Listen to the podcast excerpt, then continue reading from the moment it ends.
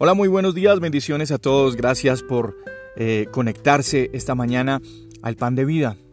Hoy damos gracias también al Señor por su amor y su misericordia, que en este 2022 ya hemos tenido durante esta primera semana, donde, donde hemos tenido durante estos primeros días la evidencia de que Dios sigue siendo el mismo ayer, hoy y siempre. El mismo Dios misericordioso, bueno, amoroso y sobre todo el mismo Dios en el que tenemos vigencia siempre en su palabra. En el libro de Proverbios, el capítulo 4, versos 11 y 12, dice de la siguiente manera, porque el camino de la sabiduría te he encaminado, y por veredas derechas te he hecho andar.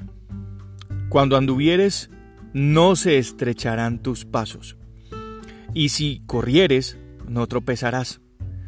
Retén el consejo, no lo dejes, guárdalo porque eso es tu vida. Hemos caminado, hemos recorrido muchos caminos, unos buenos, otros malos, unos placenteros, otros llenos a lo mejor de frustraciones y en toda nuestra existencia, o por lo menos en la mía, ningún camino me ha traído tantas satisfacciones como en el como caminar en el Señor, como el camino del Señor.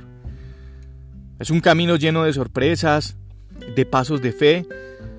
Hoy sé que es un camino y, sé que es caminar con, el Señor. Y sobre todo que Él lo llama el camino de la sabiduría. Hoy mm, puedo saber que es caminar por ahí. Dios nos ha hecho andar por veredas derechas y jamás nuestros pasos se han estrechado. Una de las experiencias más emocionantes en mi caminar con el Señor es entender que Él jamás construye un puente de fe delante del caminante, sino o excepto cuando esos pies están llenos de fe. El Señor no construye un puente para nosotros mirarlo de lejos sino que a medida que nos acercamos al abismo, cada paso que damos confiando en el Señor, empezamos a ver que el puente está siendo levantado.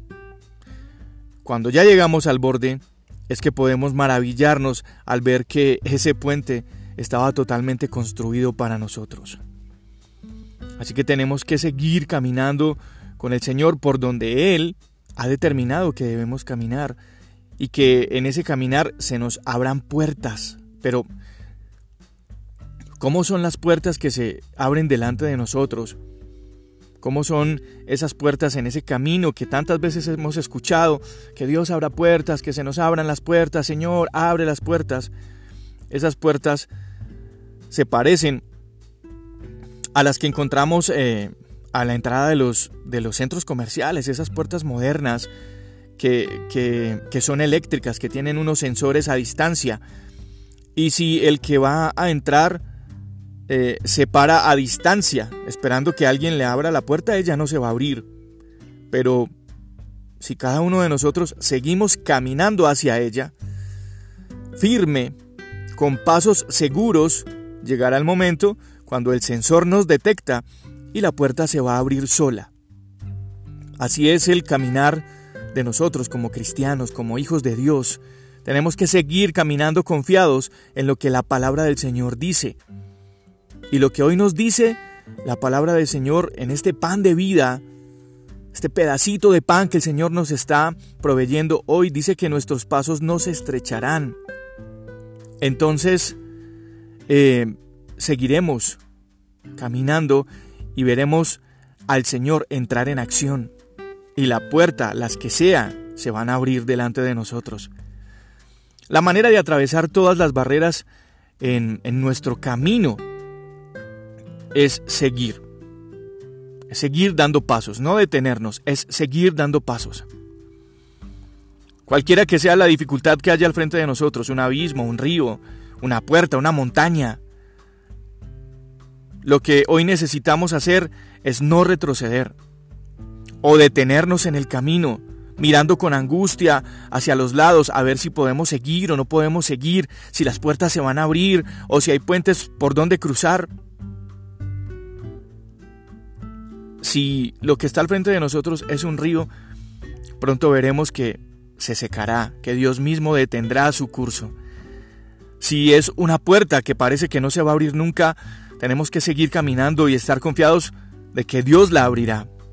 Si es una montaña, una montaña, tenemos que seguir caminando porque delante de nosotros, si es necesario que Dios la mueva, la moverá.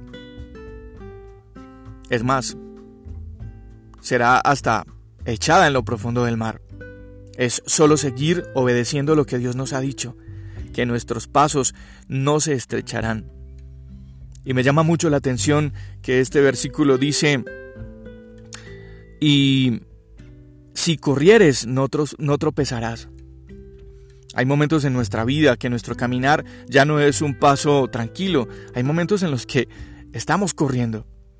Pero si lo hacemos por el camino de la sabiduría del Señor, así tengamos que correr, no vamos a tropezar.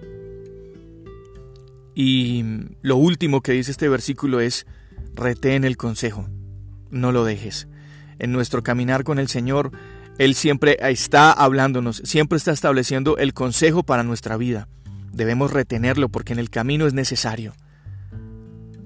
Ese consejo, en muchas ocasiones para nosotros, si es que no es siempre, ese consejo será nuestra vida. Las palabras que provienen del Señor son espíritu y son vida. Así que este es el pan de vida. Les bendigo hoy y cuídense mucho, como siempre. Un abrazo.